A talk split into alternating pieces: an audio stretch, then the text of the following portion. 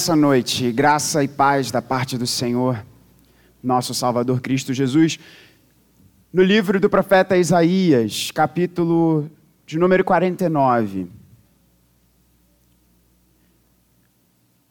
Palavra do Senhor que vem ao nosso coração nessa noite.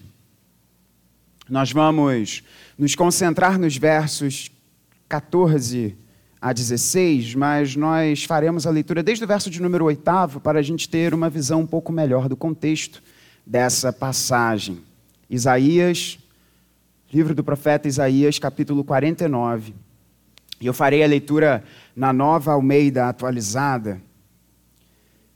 Nós estamos de pé em reverência à palavra do Senhor. Que assim nos diz, eu farei a leitura e peço que você ouça e acompanhe com fé a palavra do Senhor, Isaías 49, a partir do verso de número 8, que assim nos diz: Assim diz o Senhor, no tempo aceitável eu escutei você, e no dia da salvação eu o socorri. Eu o guardarei e o farei mediador da aliança com o povo para restaurar a terra e repartir as propriedades devastadas, para dizer aos presos: saiam da prisão, e aos que estão em trevas, venham para fora. Eles pastarão ao longo dos caminhos, e em todos os montes desertos terão o seu pasto. Não terão fome nem sede, o calor forte e o sol não os afligirão, porque o que se compadece deles os guiará e os conduzirá aos mananciais das águas.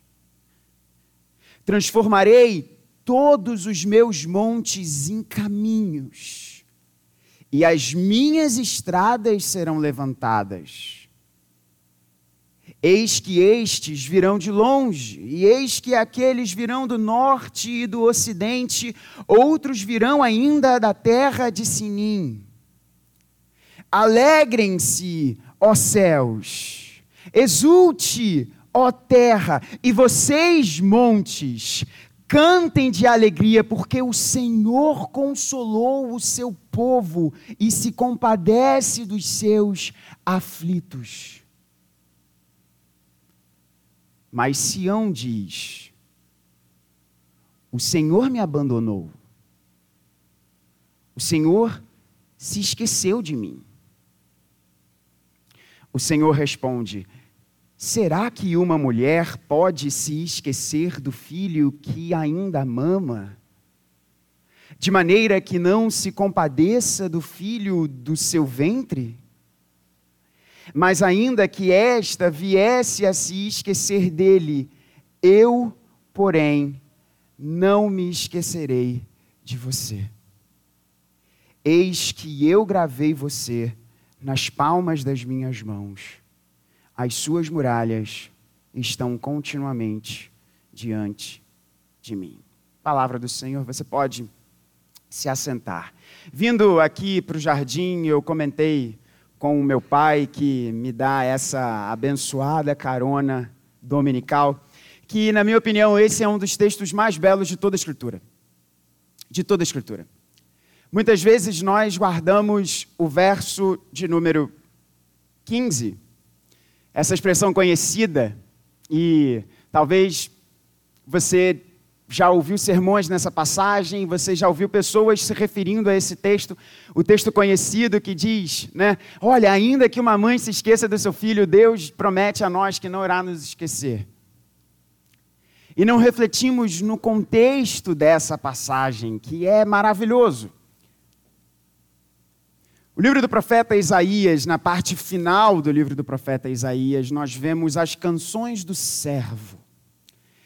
A parte final do livro nos apresenta um personagem dentro das profecias de Isaías, um personagem misterioso, identificado como o servo de Deus, como o servo de Yahvé, o servo do Senhor. E o final do livro de Isaías nos apresenta algumas poesias sobre essa figura, sobre este personagem, chamado de o servo do Senhor. E aqui, segundo os estudiosos, nós teríamos a segunda das canções do servo, que nos, que nos, nos são apresentadas no livro do profeta Isaías. E o interessante é que os autores do Novo Testamento são unânimes em fazer uma clara identificação entre este servo do Senhor, este servo de Deus e Jesus Cristo. De modo que quando lemos no livro do profeta Isaías todas essas canções sobre este homem, este personagem dentro da profecia, os autores do Novo Testamento querem nos falar que ele é Jesus. E é muito interessante quando nós olhamos o contexto dessa passagem. Nós vamos nos ater aos versos de número 14 até 16. Mas eu li desde o verso 8 para você perceber que bela é essa poesia. Que bela é essa mensagem do profeta. Que Deus chama o seu servo para dizer ao povo. E na verdade ela não começa no, no, capítulo de número 49, ela tem início um pouco antes ainda do capítulo 48, mas basicamente é uma grande mensagem de salvação. Deus havia chamado o seu profeta para anunciar ao povo não obstante o povo estar passando por um momento de relativa paz, no início do ministério do profeta Isaías, e nós não sabemos quando esse texto foi propriamente escrito, mas Isaías teve um ministério longevo em Israel. E durante todo o período do ministério de Isaías, com exceção do seu início, e aí vem aquele texto famoso, né, no ano da morte do rei Uzias, eu vi o Senhor assentado lá em Isaías 6, que é o início do, do ministério do profeta. Mas basicamente o profeta Isaías teve um ministério longevo e Israel gozou de relativa paz. Mas Deus levanta o seu servo para dizer ao povo: vocês estão se prostituindo com outros deuses. Vocês e eu, eu chamei vocês para vocês serem luz às nações. E vocês estão olhando apenas para a vida de vocês. Vocês estão se dissociando dos meus caminhos. Vocês estão fazendo o que é mal perante os meus olhos. E a recompensa das decisões erradas que vocês estão tomando, a recompensa virá. E o juízo de Deus em relação a desobediência do povo aconteceu. E aconteceu por meio do império da Babilônia. Extremamente poderoso que invadiu Israel e levou o povo cativo à Babilônia. Mas a mensagem do profeta não se resume a dizer a Israel e dizer a nós hoje que as nossas ações têm consequência que aquilo que fazemos de mal gera consequências sobre a nossa vida. Mas Deus levanta o seu profeta para dizer que, da mesma forma que Deus estava dizendo ao seu povo, a recompensa pelos seus maus atos virá, Deus também chama o seu profeta para dizer: Eu darei socorro a vocês. Eu ministrarei a minha salvação sobre a vida de vocês. E esse é o contexto dessa passagem. E no verso de número 13 é maravilhoso, porque é como se o profeta estivesse chamando toda a criação para testemunhar a obra de Deus. Veja, verso de número 13: Alegrem-se, ó céus, exulte, ó terra, e vocês, montes, cantem de alegria. Porque o Senhor consolou o seu povo e se compadece dos seus aflitos. Mas sabe que é uma coisa interessante? E esse é o primeiro ponto dessa mensagem. Esse texto nos apresenta uma real objeção. Objeção, e a real objeção nos é apresentada no verso de número 14. E quando eu vejo essa objeção aqui, eu vejo como é fácil nós estarmos próximos, conhecermos a realidade, a verdade e essa realidade não fazer a menor diferença de como a gente vive a nossa vida. Porque o verso de número 14 nós temos a objeção de Sião. E o que é Sião, para você entender? Sião é o monte no qual estava erguido o templo de Israel. Então, na profecia de Isaías, sempre que você ler Sião, ele está se referindo ao povo, ele está se referindo a Israel. E Sião aqui é como se o povo de Deus dissesse: peraí, peraí, peraí, peraí, peraí, peraí, Senhor. Você me abandonou.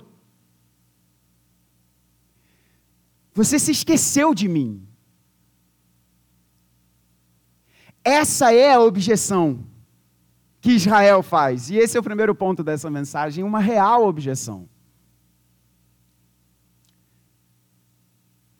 Irmãos, por vezes, e eu quero muito falar ao seu coração nessa noite, por vezes nós ouvimos, ouvimos, ouvimos que Deus nos ama, cantamos sobre o seu amor. Nós cantamos uma das canções minhas favoritas, eu acho aquela ponte final ali, destrói as muralhas, destrói as mentiras, traz luz para as sombras, um dos versos mais fortes de nós cantarmos. Para me encontrar. Nós cantamos isso, ouvimos mensagens, lemos na palavra que Deus nos ama, no entanto, nós não nos sentimos amados. A percepção do nosso coração, por vezes, não acompanha aquilo que a nossa mente nos diz. E eu não sei quanto a você, mas isso já aconteceu comigo por diversas vezes. Por vezes, irmãos, essa objeção que ela, infelizmente, ela é mais real e mais frequente do que nós gostaríamos que ela fosse. Ela se coloca porque nós temos, por vezes, aparentes evidências que Deus não nos ama. Como assim, pastor? Acompanhe o raciocínio. Por vezes nós temos, e grave isso, eu disse aparentes evidências, internas e externas. Às vezes nós olhamos para nós, pensamos, observamos o que se passa na nossa mente e falamos para nós mesmos: o Senhor não pode me amar. O Senhor não me ama. Quando nós olhamos para a obra das nossas mãos, quando nós olhamos para os locais para onde os nossos pés vão, quando nos percebemos, quando fazemos o difícil e arriscado ato de olhar para nosso coração, e vemos evidências internas, olhamos como nós agimos, como pensamos, o que deixamos de fazer, e podemos pensar: Deus não me ama, Deus não nos ama. Eu ouço que Deus me ama, mas ele aparentemente se esqueceu de mim. Porque se ele realmente não tivesse me abandonado, por que eu estaria pensando o que eu estou pensando? Por que eu estaria duvidando da forma que eu estou duvidando? Afinal de contas, Deus não disse que o que ele começou em mim, ele não iria levar a cabo. Então, por que a minha vida é dessa forma? Porque eu penso o que eu penso, porque eu faço o que eu faço, porque eu deixo de fazer aquilo que eu deveria fazer. Evidências dentro de nós. Aparentes evidências, e você vai entender por que eu estou dizendo que elas são aparentes. Mas não apenas evidências internas, mas por vezes evidências externas. Algo que aconteceu na sua vida. Talvez você tenha experimentado na sua vida uma terrível tragédia algo que você não desejaria que acontecesse para o pior dos seus opositores, e você experimentou isso, você viveu isso. Você não leu nas páginas de um livro ou na tela de uma TV uma determinada situação, mas você viveu isso, você experimentou isso com as suas vísceras. Algo que alguém fez com você. Talvez uma situação em que você foi roubado da sua dignidade. Talvez um relacionamento em que você despejava toda a sua confiança e esse relacionamento foi quebrado como se fosse pó.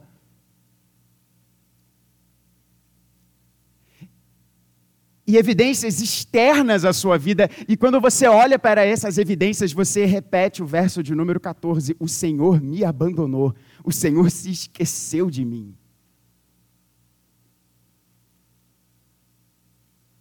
E veja, quando que essa objeção é apresentada? Essa objeção é apresentada logo após Deus anunciar a sua salvação ao seu povo. Deus anunciar o que ele iria fazer com o seu povo. E, por uma questão de tempo, nós não vamos entrar aqui nos detalhes, mas se nós fôssemos olhar o contexto anterior dessa passagem, nós iríamos ver que Deus não apenas promete ao seu povo que eles iriam voltar do cativeiro, nós vimos aqui essas expressões, virão de longe, alguns outros virão do norte, do ocidente, e a terra de Sinim ficava ao sul. É como se Deus estivesse dizendo: Eu vou trazer o meu povo de volta. Os montes se tornarão estradas.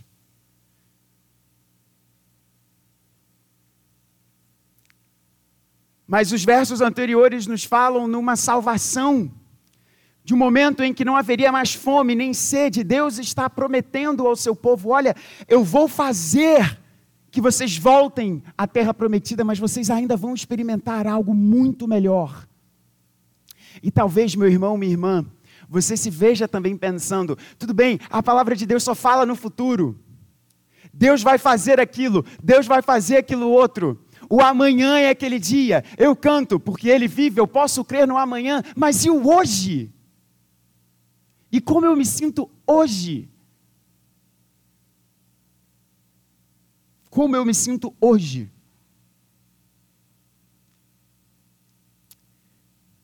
A palavra de Deus, ela nos chama uma fé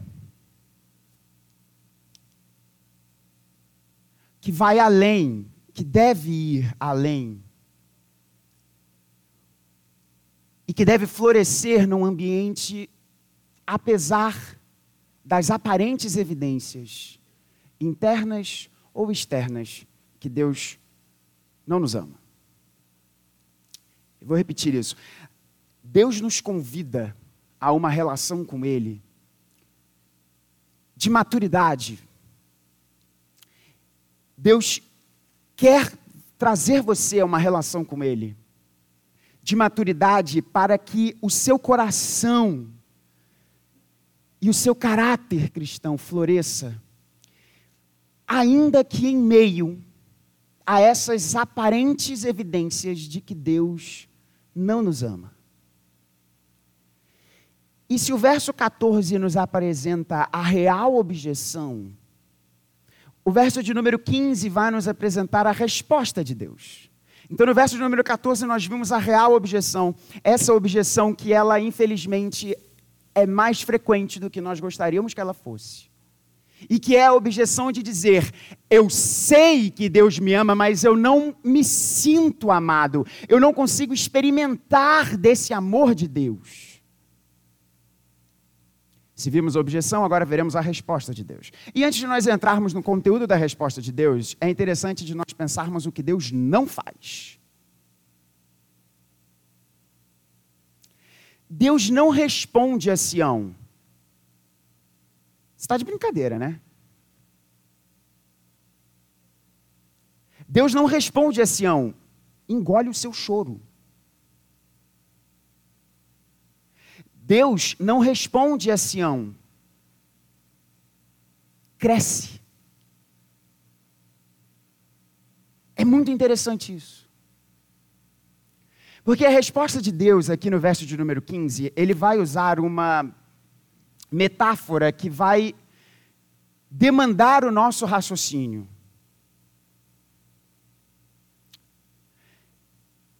E eu quero dizer isso para você de uma forma muito pastoral. Deus se preocupa com como você se sente. Deus não está ignorando a sua percepção. E Deus não quer que você ignore a sua percepção.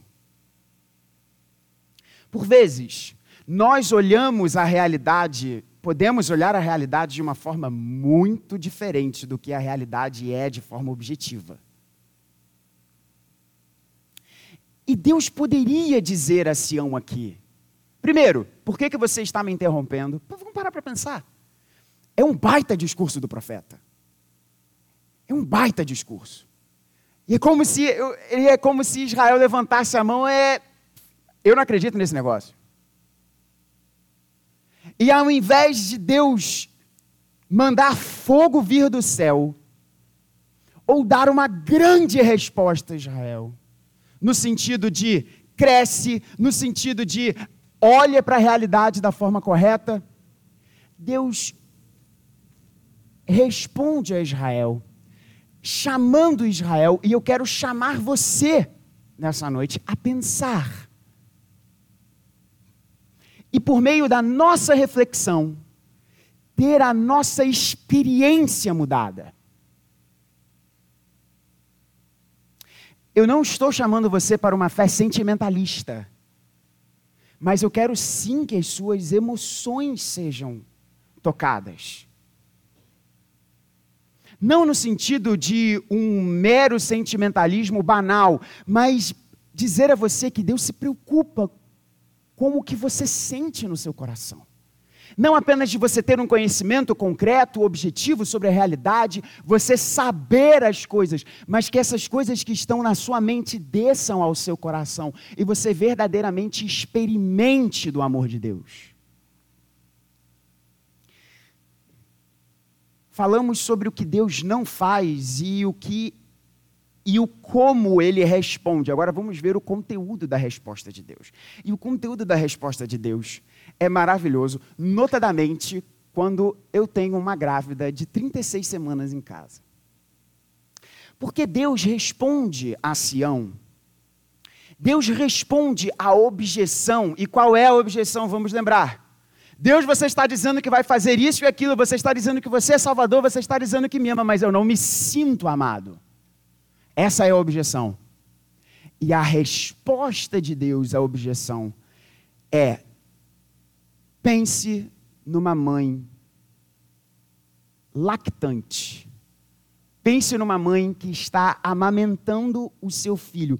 E essa e é assim que Deus responde: Será que uma mulher pode se esquecer do filho que ainda mama, de maneira que não se compadeça do filho do seu ventre?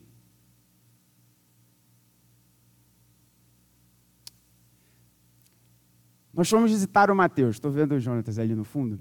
Nós fomos visitar o Mateus, belíssimo. Mamãe Marcela, glória a Deus pela sua vida. E ela deve estar experimentando exatamente isso. Existe algo de fantástico quando uma mãe está amamentando. É a combinação de dois hormônios. E eu espero não falar nenhuma besteira aqui. É a combinação de dois hormônios é a gloriosa combinação da prolactina, quase que deu branco aqui, da prolactina com a ocitocina. O que, que acontece? A prolactina é um hormônio que Deus deu às mães que estão para amamentar ou estão amamentando, que gera uma reação no corpo da mãe tão grande que ela sente como se houvesse uma necessidade de amamentar o seu filho. Há um livro genial, eu recomendo muito a você, muito a você, chamado O Animal Social, do David Brooks. E nesse livro, o Brooks ele pega vários estudos, principalmente estudos do campo da, da neurociência, e há um capítulo muito interessante. A história ele acompanha um casal desde a sua infância até eles falecerem, basicamente. E no capítulo em que a heroína do livro, né, junto com o herói do livro, né, junto com os dois os personagens principais, quando ela está amamentando o seu filho, ele fala sobre essa ligação que existe entre a mãe que está amamentando e o seu bebê. Porque esse hormônio, a prolactina, ela gera uma reação no corpo da mãe que é algo que vai além de um mero de uma mera vontade ou de um, de um mero sentimento, é uma necessidade do corpo de amamentar. Mas não apenas isso. Porque quando, se o corpo passa a sentir essa necessidade de amamentar, quando a mãe amamenta, acontece a liberação da ocitocina. E quando as duas coisas estão combinadas, essa mãe amamentando sente um profundo senso de satisfação e realização, que supera inclusive a dor de amamentar. Porque eu já ouvi de várias mamães aí que amamentaram que amamentar é uma missão. Quando mais você tem filho meio bezerro aí que fica mamando até dizer chega. Então, minha mãezinha, eu te amo. Muito obrigado. Olha que coisa interessante. Deus criou essa coisa gloriosa que é a maternidade. E mais uma vez, irmãos, a maternidade vai muito além de que uma mera relação de amamentar o filho. Não estou dizendo algo. É, é, é, é dizendo que só é mãe a, mãe que amamenta, não, não é isso, mas o que Deus está usando aqui de argumento, ele olha para isso que ele criou, uma mãe com os seus seios, com o seu corpo, gerando alimento para aquela vida. E ela sente uma necessidade de amamentar o seu filho, algo que vem do mais íntimo do seu ser, uma necessidade de amamentar aquela criança.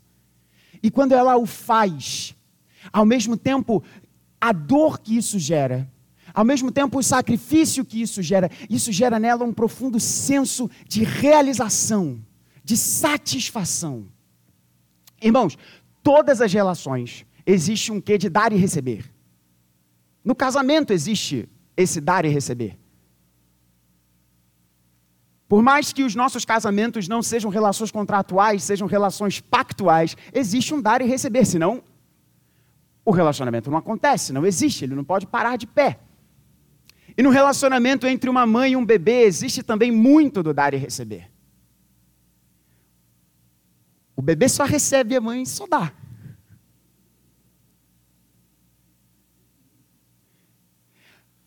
Olha o que Deus está dizendo para nós. Deus quer que você pense nessa relação. Deus quer que você pense, ainda que você seja homem como eu sou. Deus quer que você pense nessa relação. E Ele não apenas diz, é assim que eu amo você. Deus diz: Você está pensando nessa relação? Como pode uma mãe que amamenta, como pode uma mãe se esquecer do filho que ainda mama, de maneira que não se compadeça do filho do seu ventre?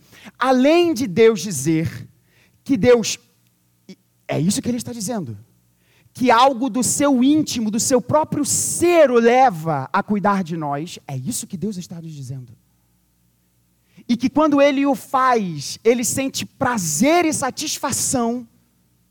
Só aqui a gente poderia terminar esse sermão e ficar pensando nessa declaração. Deus está nos dizendo que ele que há algo no ser dele que o leva a cuidar de nós. E quando ele cuida de nós, ele sente prazer. Só isso já é explode a nossa cabeça. Mas Deus está nos dizendo: olhe para essa relação e aqui, irmãos, as nossas traduções em português, elas dão uma suavizada no texto, porque Deus, depois de dizer isso, ele diz: Mas, ainda que esta viesse a se esquecer dele, e não é isso que o texto está dizendo. Deus está dizendo: olha para essa relação, olhou para essa, para essa relação, essa mãe vai se esquecer do seu filho. Como assim, pastor? Você está querendo dizer então que uma mãe vai se esquecer do seu filho? Sim. Por vários motivos. Primeiro, a não ser que Jesus volte, mas as nossas mães vão morrer. As nossas mães podem ficar velhinhas de um ponto que a sua mente não será mais como é hoje. E elas podem se esquecer dos seus filhos. Não lembrar.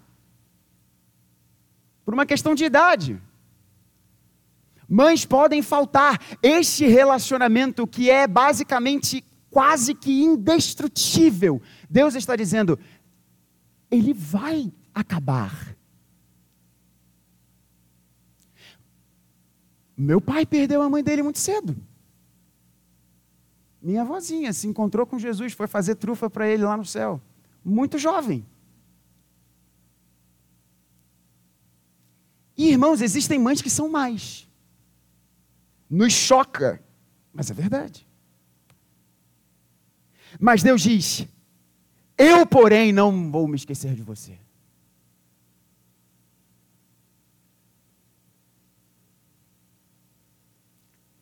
Deus quer que você raciocine sobre isso. Deus quer, dizer, Deus quer que você pense e fale, e pense nisso. Existe quase que uma necessidade de cuidar dessa criança. E quando essa criança é cuidada, aquele, aquela que cuida, que amamenta, sente prazer e satisfação. Perceba como há esse ciclo glorioso. Deus diz: olha para isso, ainda que, por mais glorioso que isso seja, isso vai ter um fim. Mas o meu amor por você não eu não vou me esquecer de você. Irmãos, uma das coisas muito interessantes de perceber a, o avançar e o amadurecer, e nós já estamos caminhando para o ponto final dessa mensagem, um dos pontos mais interessantes de perceber o amadurecimento dos meus sobrinhos foi de ver eles formando as suas frases. E eu já peguei e testemunhei diálogos maravilhosos de Rafa e Belita. E eu já ouvi de outras pessoas dizendo exatamente isso, que é tão maravilhoso quando os bebezinhos estão ali tão fofinhos até que eles crescem e começam a falar coisas. E aí um filho diz: Eu não quero que você seja mais a minha mãe. Você não me ama. Você não gosta de mim, eu quero um outro pai. Afinal de contas, né? É, é, é, que mal teria a criança botar a mão no fogo, né? Afinal de contas. As crianças crescem e há um momento em que a vontade delas é contrariada pelos seus pais. E os seus pais, por serem pais, deveriam ser pais que amam os seus filhos e os educam, não dão a eles aquilo que eles querem. E aí, os filhos falam essas coisas. Você não me ama. Você não quer o meu bem, você não gosta de mim. Eu quero ter outro pai, eu quero ter outra mãe. E é interessante porque, e eu paro para pensar, já peguei, testemunhei vários desses diálogos, né? De Bela e Rafa. E às vezes a Rosita e o Vlá se segurando também para não rir um pouco, mas ali olhando para os seus filhos. E é muito interessante, eu como espectador, e provavelmente eu vou ouvir um dia o Benjamin falando isso. E é muito interessante porque os nossos filhos, eles não sabem tudo o que aconteceu para eles estarem ali, existindo. E eles falam: Você não me ama, porque você não deu a eles aquela coisinha E é interessante porque a resposta que poderia acontecer, e que às vezes acontece, é dizer para a criança: você não sabe o sacrifício que foi para mim para você estar tá aqui respirando. E quantas vezes a gente não faz a mesma coisa com Deus?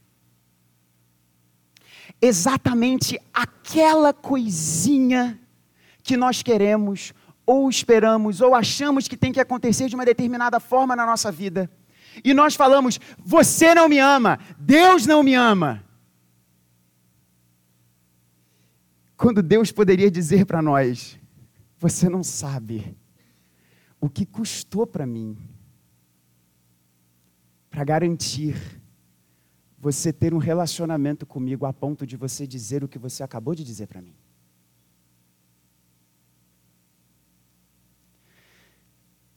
Mas o texto não para aqui. Porque talvez você possa pensar, tudo bem, pastor, mas você só me disse palavras. Essa objeção, vamos lembrar, ela começa com palavras. O profeta dizendo palavras a Israel. Israel respondendo: Eu não me sinto, porque só são palavras, palavras. E Deus responde. E talvez você possa dizer: Tudo bem, pastor, mas isso não muda a minha vida, porque você só trouxe mais palavras. E eu quero dizer a você que esse texto no, encerra não nos apresentando apenas a resposta de Deus, mas nos apresentando a cura de Deus para essa objeção.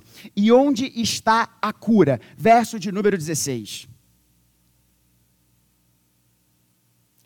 Eis que eu gravei você nas palmas das minhas mãos, as suas muralhas estão continuamente diante de mim. Amor de verdade não é um amor apenas de discurso, é um amor que envolve ação. E é, irmãos, é escandaloso o que Deus fala aqui. Porque em algumas culturas do Oriente Antigo, nós vemos literatura dizendo que os escravos tinham o nome dos seus senhores tatuado em suas mãos. Para dizer que aquele escravo era propriedade do seu senhor. O nome que estava marcado nas mãos dos escravos era para mostrar que aquele escravo pertencia a alguém. E Deus está dizendo: Eu gravei você nas palmas das minhas mãos. Quem está tendo as mãos gravadas aqui? O Senhor está tendo as suas mãos gravadas. Mas não é isso que Deus está dizendo.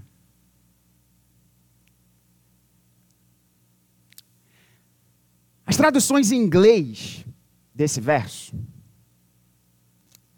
vão nos dizer, vão nos mostrar que não é apenas uma questão de gravar. O que Deus está dizendo aqui é: eu cravei você nas palmas das minhas mãos. Eu cravei você nas palmas das minhas mãos. Séculos depois dessa profecia, havia um homem chamado Tomé. E os amigos desse homem Tomé haviam dito a ele: O Mestre ressuscitou. O Senhor ressuscitou. Aquilo que ele disse que ele iria fazer por nós é real, é verdade. A nossa esperança não morreu, a nossa esperança está viva. E esse homem, Tomé, disse: Eu não acredito eu não compro isso, eu não acredito nisso. E essa esperança aparece diante desse homem e diz: Olha para as minhas mãos. Porque nas mãos dele estavam as marcas dos cravos que perfuraram a sua mão. Para mostrar a Tomé: Tomé sou eu. E eu quero dizer a você não são palavras apenas de Deus. Deus tem o nosso nome cravado em suas mãos, não com uma mera tinta, mas com os cravos que perfuraram as mãos do nosso Salvador. Ali o seu nome estava sendo colocado nas suas mãos, para que nada retire você das mãos dele. Nada retire você das mãos dele. Deus não ficou apenas no campo de dizer eu te amo. Deus agiu. Não são meras palavras ao vento, mas é o ato mais importante que alguém poderia fazer por você. Nós hoje vivemos num tempo em que as pessoas falam muita coisa, e talvez você já tenha esse sentido assim. Eu só ouço, eu só ouço, eu só ouço. Deus não apenas fala para você, Deus agiu em seu favor. E é lindo quando Deus diz: as suas muralhas estão continuamente diante de mim. É, é difícil não se emocionar, porque é como se Deus estivesse dizendo: a sua casa está diante dos meus olhos, a sua rotina está diante de mim. Eu não me esqueci de você. Eu te amo a ponto de ter você cravado nas minhas mãos. E essa é a cura para a nossa objeção. A cura para nós não nos sentirmos abandonados por Deus é nós entendermos que Deus não ficou apenas no discurso por nós, mas que Deus verdadeiramente agiu em nosso favor, entregando a sua vida por nós. E eu quero dizer isso a você. Quando você tiver no seu tempo e seus, e seus momentos, assim como eu já tive, e ainda terei, infelizmente, em que eu, diante do meu Pai Celeste, vou reclamar com Ele, porque Ele não me deu uma determinada coisinha vamos nos lembrar não apenas do que Deus falou para nós, mas do que Ele fez em nosso favor. Que Deus nos abençoe.